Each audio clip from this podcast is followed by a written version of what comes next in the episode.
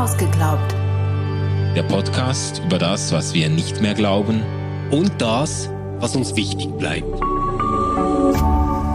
RefLab. Hallo zusammen, herzlich willkommen zur Ausgeglaubt Session. Das ist die zweite Staffel und die zweite Episode der zweiten Staffel. Ähm, Stefan, was ich nicht mehr glaube, ist, dass Sünde uns von Gott trennt. Also das finde ich jetzt erstaunlich, dass du das nicht mehr glaubst. Ich dachte, jetzt geht es darum, was die Leute nicht mehr glauben, die uns geschrieben haben. Aber würdest du ernsthaft sagen, du glaubst auch nicht, dass Sünde uns Menschen von Gott trennt? Ja, das würde ich behaupten. Das ist allerdings eine äh, Einsicht oder Überzeugung, die ich äh, einigermaßen äh, hart errungen habe, weil Aha. ich natürlich mit diesem, mit diesem äh, Mantra aufgewachsen bin, äh, Gott ist okay. heilig mhm. und äh, weil Gott heilig ist, muss er sich von Sünde distanzieren. Deshalb kann er mit dem Sünder nichts zu tun haben. Das ist eigentlich so, das habe ich praktisch mit der Muttermilch aufgesogen, dieses ah, okay. Mantra. Gut, ich ähm, habe jetzt einen schlimmen Verdacht. Ich sage das gleich ganz offen.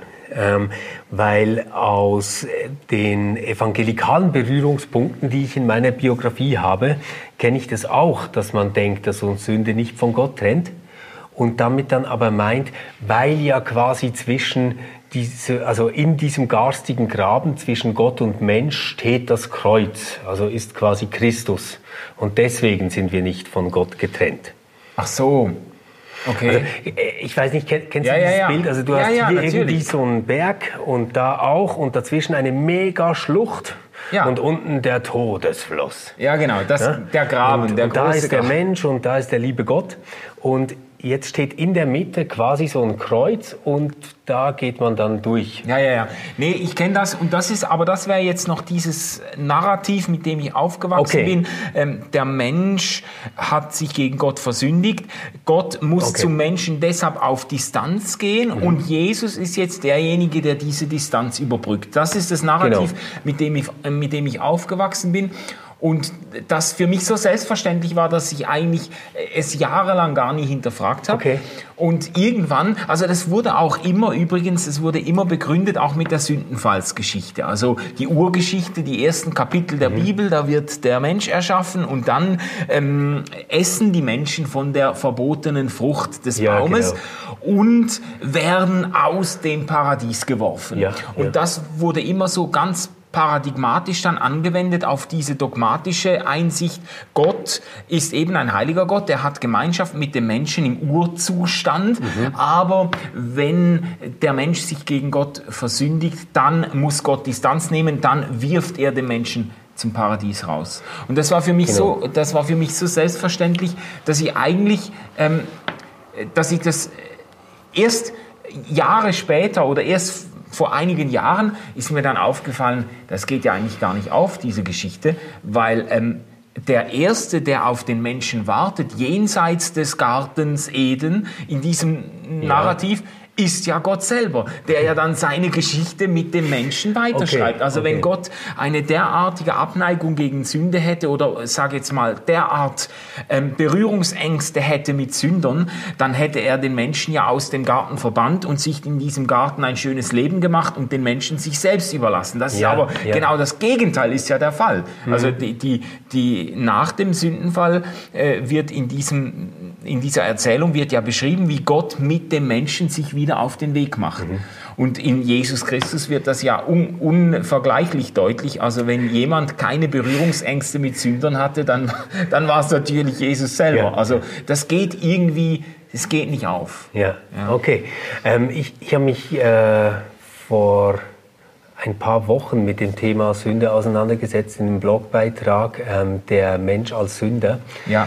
Und ich ähm, halte in einem gewissen Sinn wahnsinnig gerne daran fest. Also ich glaube auch, dass man diese ganze christlich imprägnierte Geschichte und dieses mhm. ganze christlich imprägnierte Selbstverständnis und Weltverständnis eigentlich kaum erzählen kann, ohne dass man irgendwie darauf Bezug nimmt, dass der Mensch Sünder ist. Mhm. Ja. Und ich habe viel Verständnis, dass ähm, dieser Begriff so kaputt gemacht worden ist, also so übermoralisiert und zu einem Kontrollbegriff ja. geworden ist, dass man ihn eigentlich nicht mehr haben möchte. Vielleicht ähm, brauchen wir auch ein neues Wort dafür, mhm. aber das Konzept würde ich eigentlich sehr gerne beibehalten. Und es wäre mir wichtig, ähm, dass man sehr genau unterscheidet, was man eigentlich mit Sünde meint. Ja, ja. also das ist ein guter, das ist ein guter Punkt, weil ich natürlich auch mit einem sehr stark moralisch aufgeladenen mhm. Sündenbegriff ja. groß geworden bin. Das war Sünde war eigentlich in der äh, normalerweise war das ein Verstoß gegen gewisse moralische mhm. äh, Regeln, sehr individualistisch gefasste moralische Regeln.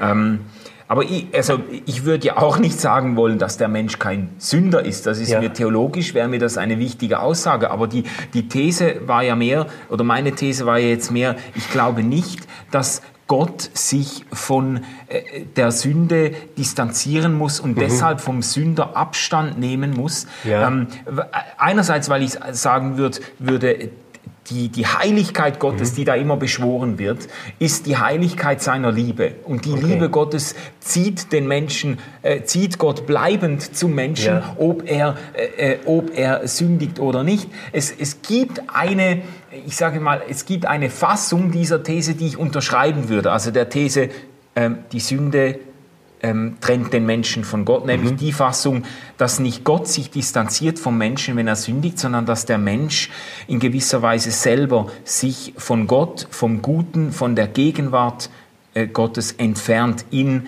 äh, in seinem äh, Sündersein. Okay, ja. also lass uns das mal äh, mitnehmen in die weitere Diskussion. Also dass es quasi äh, ein, einen wichtigen Unterschied macht, ob jetzt Gott quasi auf die Sünde reagiert ja. oder ob die Sünde selbst eine Reaktion ist, die die Beziehung zwischen Gott und Mensch vom Menschen her bestimmt. Ja, genau. Ähm, ich, ich würde gerne noch zwei andere Unterscheidungen einführen. Das eine wäre für mich das, was ich äh, trennen würde, Tatsünde auf der einen Seite. Mhm das ist das, was du jetzt genannt hast, oder? Also so ähm, diese Vergehen, die man macht. Regelverstöße. Das reicht dann so quasi vom absolut flapsigen, äh, ich hätte dieses Eis nicht essen sollen, bis zu wäre besser, ich hätte meine Nachbarn nicht umgebracht und in die Gefriertruhe gesperrt oder so.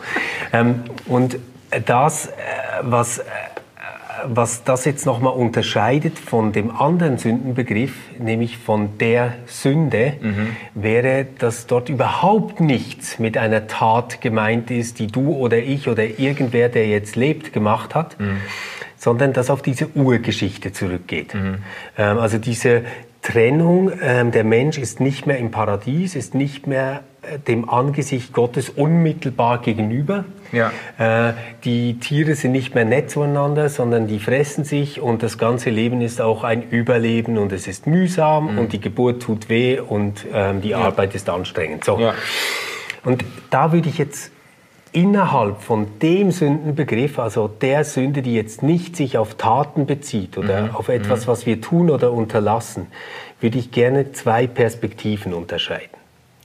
Die eine Perspektive wäre ähm, die Perspektive aus der Theodizee ja. und die andere Perspektive wäre unser Blick auf uns selbst in dieser Welt.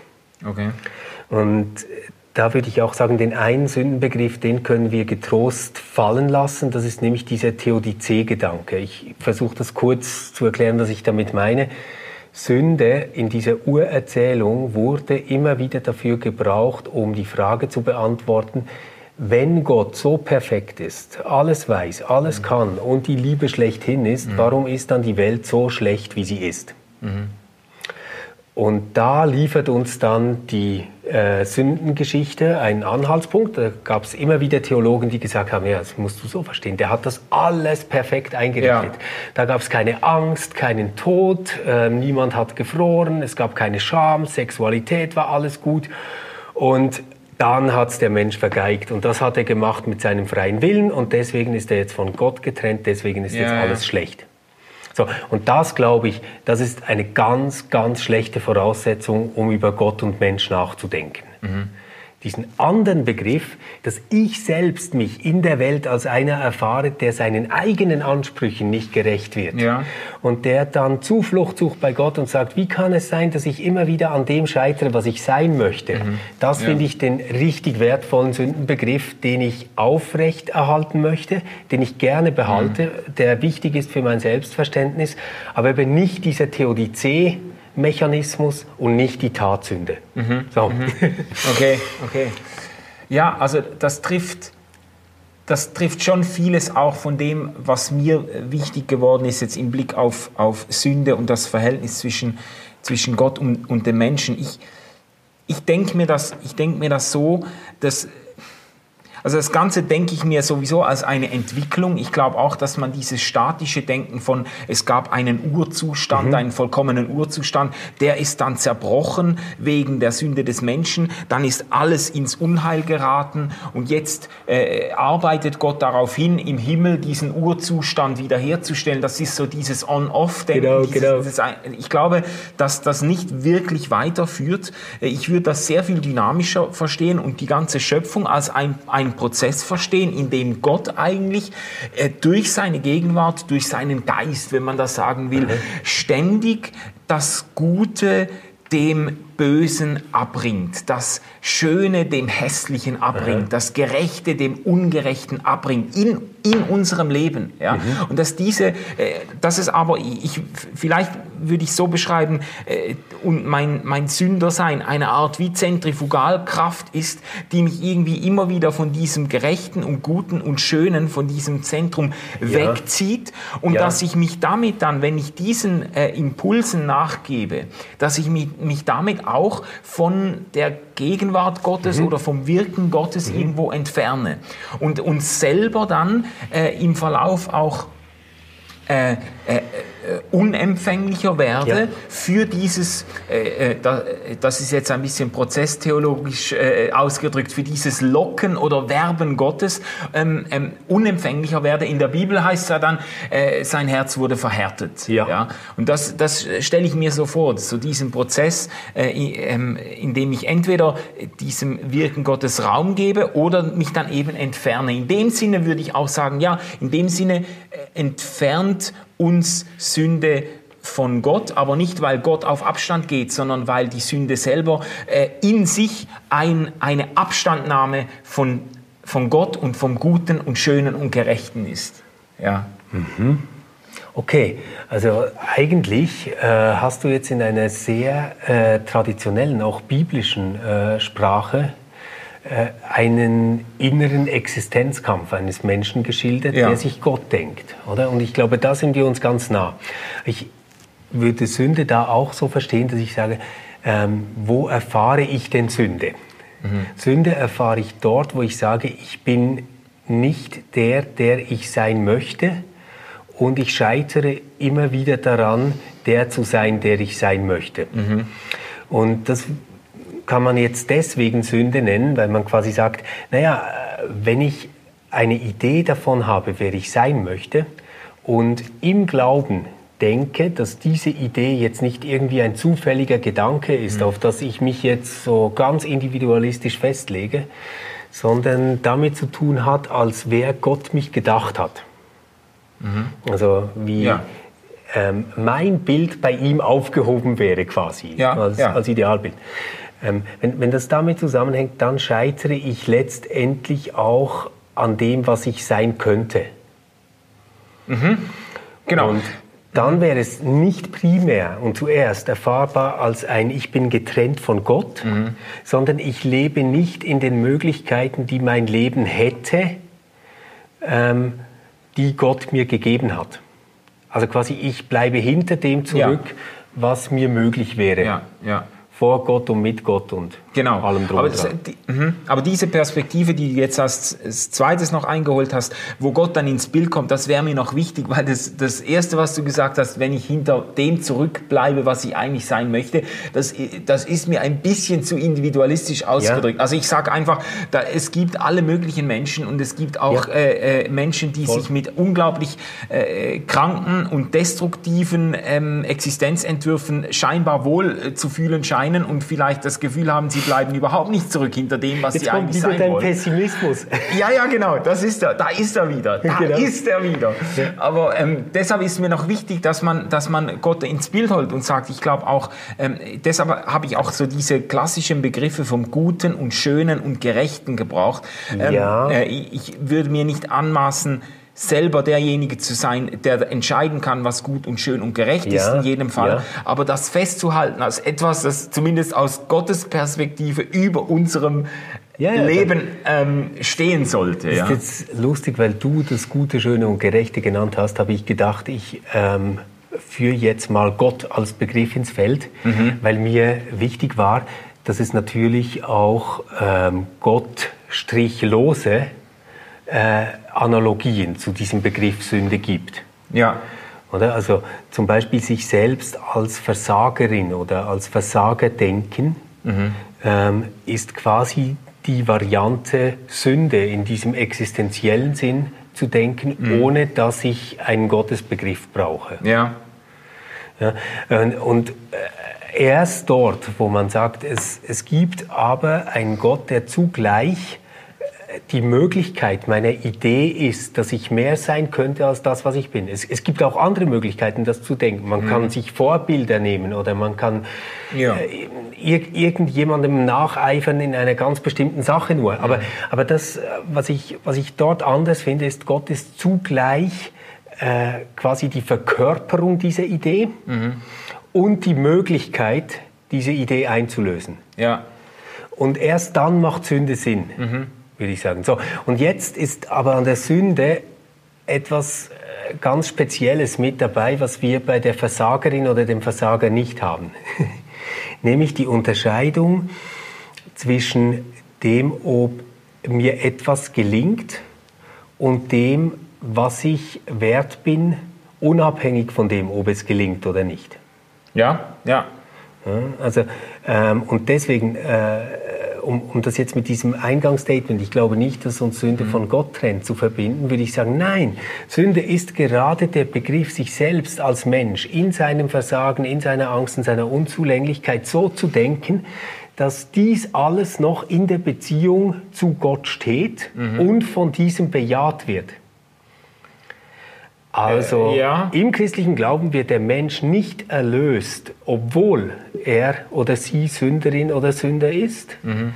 sondern der Mensch wird gerade als Sünderin oder Sünder Ja, okay. von Gott geliebt. Ja, sehr schön. Und wenn ich, wenn ich dich jetzt richtig verstanden habe, dann, äh, dann würdest du auch übereinstimmen, wir haben doch in irgendeiner Diskussion, sind wir nämlich äh, vor kurzem auch darauf gestoßen, ähm, da, äh, mit diesem Verständnis äh, würde, würde man auch sagen können, dass der Mensch eben in der Annäherung zu Gott nicht weniger sich selbst wird, sondern mehr sich selbst wird. Und dass, Ja, dass ja. Sünde so begriffen etwas ist, was uns nicht nur von Gott entfremdet, sondern was uns von uns selber entfremdet oder von dem, Genau. was wir eben was wir sein könnten, Ja, ja. dass wir dass wir eigentlich eben äh, uns selbst verlieren, Genau. wenn wir diesen Impulsen äh, Raum Ich finde geben. find super, dass du es nochmal so explizit machst. Oder? Also Sünde verstehe ich nicht so, dass wir uns von Gott entfremden und uns deswegen dann schlecht fühlen. Das wäre Ja. so das Bild aus der schwarzen Pädagogik, oder? Ja. Also, weil du das falsch gemacht hast, fühlst du dich jetzt Ja. auch noch scheiße. Sondern Sünde ist der Begriff, dass ich mich scheiße fühle, weil ich nicht das gemacht habe, was ich eigentlich gerne sein möchte. Merke, dass ich mit dem fundamental nicht übereinstimme, wer ich eigentlich sein möchte.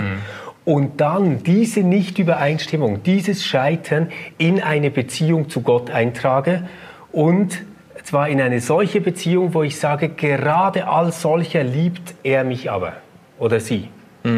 Das wäre dann aber auch schon wieder der Anfang äh, einer ähm, der Anfang einer Erlösung oder der Anfang einer Ja, Erlösung wäre wär jetzt für mich äh, zwar naheliegend, gebe ich zu, aber es wäre mir das viel zu starke Wort. Ich würde sagen, es wäre der Beginn der Versöhnung. ja Und zwar ganz zuerst der Versöhnung mit sich selbst. Also ich glaube nicht, dass man ähm, Gott wirklich lieben kann, wenn man sich selbst nicht wahnsinnig gerne hat.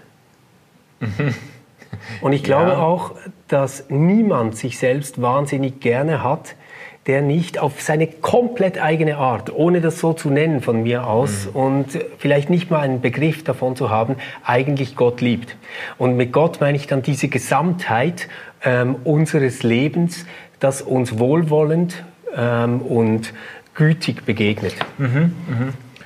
Sich selbst wahnsinnig gerne haben, äh, bedeutet dann aber nicht, äh, dass man nicht eben gerade auch immer wieder ähm, an sich selbst scheitern würde oder manchmal vielleicht sogar verzweifelt über, den, äh, über dem, was man sein könnte, aber nicht ist. Also mhm. das ist ja...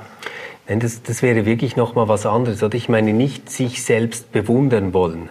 Ja, ja. Oder auch, was man so oft sagt, mit sich selbst im Reinen zu sein. Das ja. meine ich beides ja. nicht. Noch nicht mal mit sich selbst im Reinen zu sein.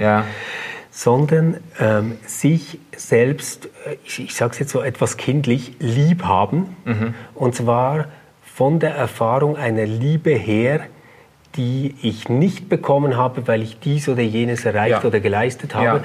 sondern von einer Liebe her, die die Voraussetzung ist, überhaupt etwas zu versuchen, mhm. überhaupt den Mut zu fassen, etwas zu erreichen oder ja. etwas zu verändern. Sehr, sehr, sehr, sehr gut äh, da, da haben wir uns, uns, jetzt aber sehr schön gefunden. Okay. Und ich habe eine Idee für eine weitere Folge oh. von Ausgeglaubt. Wir könnten mal drüber sprechen. Ich glaube nicht, dass ich mit mir selbst im Reinen sein muss. Oh, das, das wäre gut. Das, das wäre auch gut. nicht schlecht. Ja.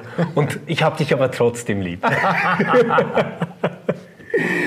Gut. Hey, wenn ihr noch Lust habt, dann bleibt dran, weil jetzt ähm, kommen dann eure Fragen und unsere Antworten zu der letzten Folge, die wir aufgenommen haben. Stimmt. Und die war ja zum Thema, ich glaube nicht, dass ich Jesus mein Leben übergeben sollte. Genau. Also gleich geht's weiter.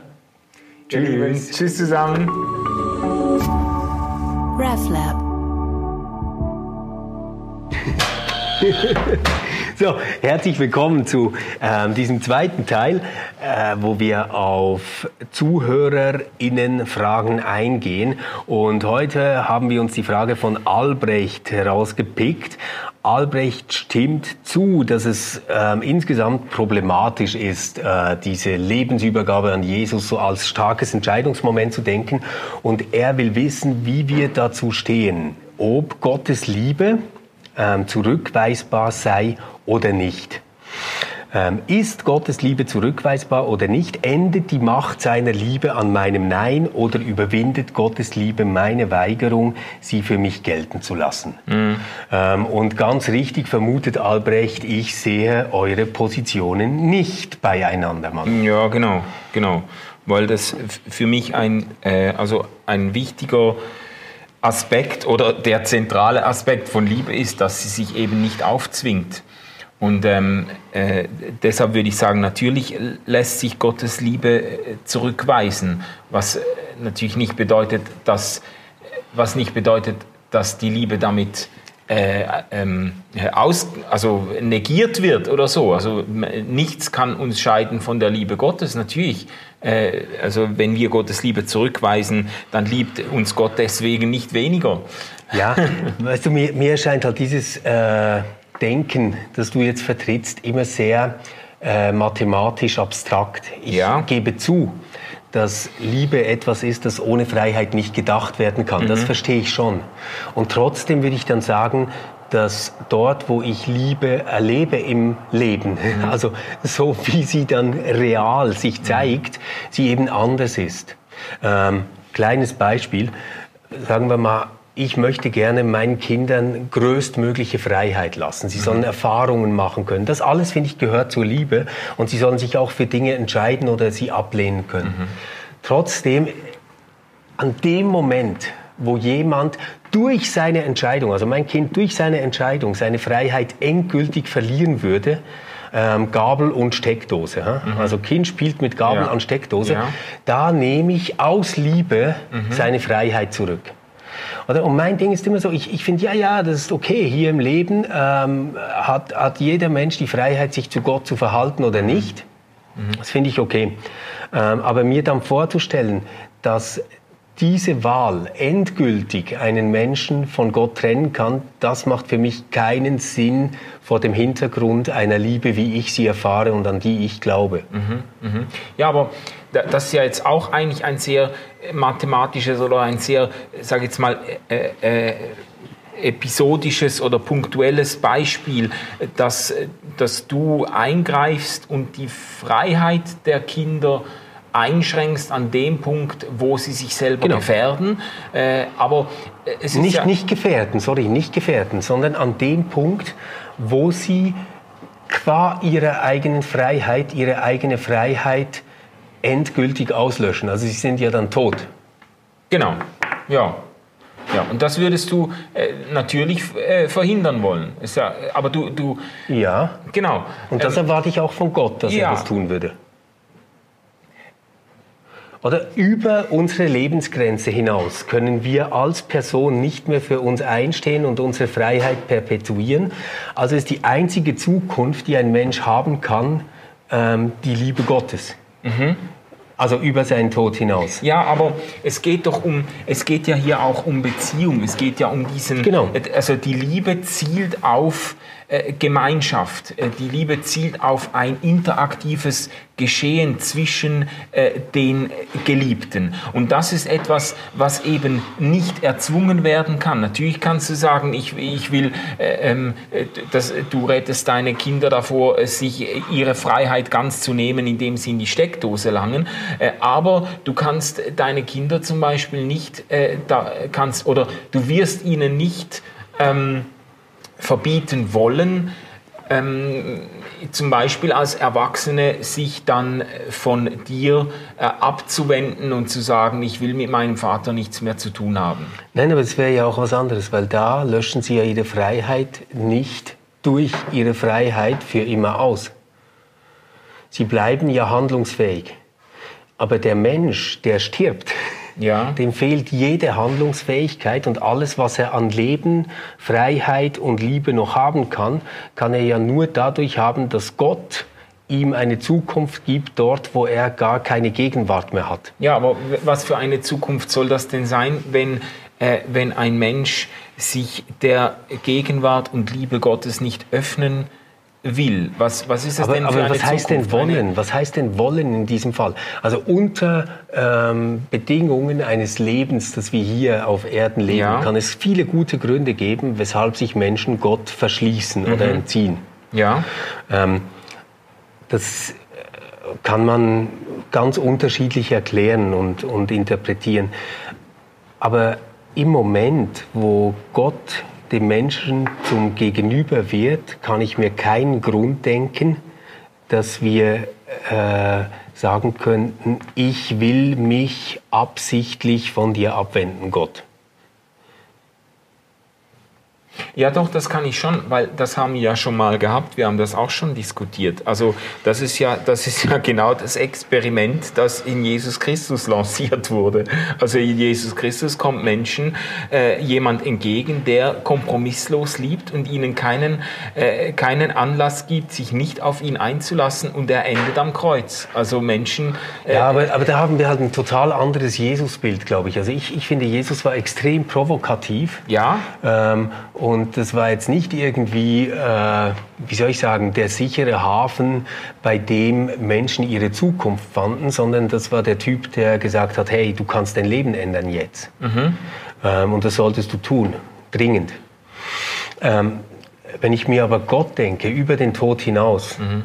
dann ist es für mich eine Art Geborgenheit und Liebe, die jeder Frage oder jedes in Frage gestellt Seins zuvorkommt. Also Gott wird durch Liebe, das wäre meine Lösung, ja.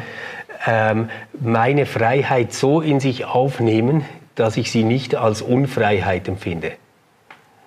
Ja gut, also das kann man als Hoffnung formulieren, aber das kann, das... Äh, ja, es sind alles nur Hoffnungen, oder? ja, ja. Aber wenn, wenn man wenn man die, ich sage jetzt mal, das äh, Leben in der Ewigkeit oder wie man das äh, auch formulieren will, wenn man das als Gemeinschaft mit Gott denken will, dann äh, ist diese Gemeinschaft etwas, äh, das Gott nicht einseitig erzwingen kann, ohne, sie, ohne ihr Wesen gerade zu zerstören. Ja, weil es in der Liebe ja, ja, das, das, besteht. Das, das, das, verstehe ich voll. Das, das funktioniert total in dieser Logik drin. Aber das, was ich meine, ist ein Kind, das ähm, sich ungeliebt fühlt ja. von einem Elternteil. Ja. Ähm, und das sich dann zurückzieht das kann in diesem Moment vielleicht auch nicht Ja sagen zu einer mhm. Beziehung zur Mutter oder zum Vater. Ja. Und trotzdem würde ich sagen, die Mutter oder der Vater eliminiert die Freiheit des Kindes nicht dadurch, dass es das Kind in den Arm nimmt und sagt, ich weiß, dass du das jetzt nicht spürst, aber ich habe dich ganz lieb. Ja. Ähm, das wäre in dieser formalen Geschichte vielleicht ein Übergriff oder nicht okay oder was auch immer in Liebe, wie wir sie erleben, wäre es für mich eher eine Befreiung. Ja, man kann ja, also ein Stück weit äh, vernichtet man doch äh, immer ein Stück Freiheit, wenn man sich gegen die Liebe entscheidet. Ja, aber das, das, ist, das ist doch Freiheit im Sinne einer Wahlfreiheit. Also ich, ich, ich glaube, niemand entscheidet sich freiwillig mhm. gegen Liebe. Ich glaube, wenn wir uns gegen Liebe entscheiden, dann tun wir das schon immer in Unfreiheit. Mhm. Wären wir wirklich frei, würden wir uns immer für Liebe entscheiden. Deswegen denke ich mir quasi Gottes Liebe so, dass sie uns ähm, zu seiner Liebe befreien wird. Das würde ich als Absicht Gottes festhalten, aber ich, würd, ich, würd, äh, ich könnte jetzt nicht in dieser, ähm, in dieser äh, Zuversicht, wie du, wie du es jetzt äh, äh, formulierst, sagen, dass es auch so sein wird. Ja. Aber es ist doch schön, dass wir wenigstens dasselbe hoffen. Ja, genau. Also wir, wir sind nicht, ähm, also was Optimismus angeht, kommen wir wieder einmal nicht zusammen, Nein. aber wenigstens fänden wir dasselbe Bild schön. Ja, sehr gut. Cool. Okay, gut. ihr Lieben. Hey, äh, gebt uns doch irgendwie ein Feedback, was ihr drüber denkt. Und falls ihr weitere Themenvorschläge, Fragen, Anregungen, Feedback und Kritik habt, immer gerne an contact@reflab.ch. Ihr findet uns auch auf Instagram, Facebook und Twitter. Und jetzt wünschen wir euch eine ganz gute Woche. Tschüss zusammen. Tschüss. RefLab.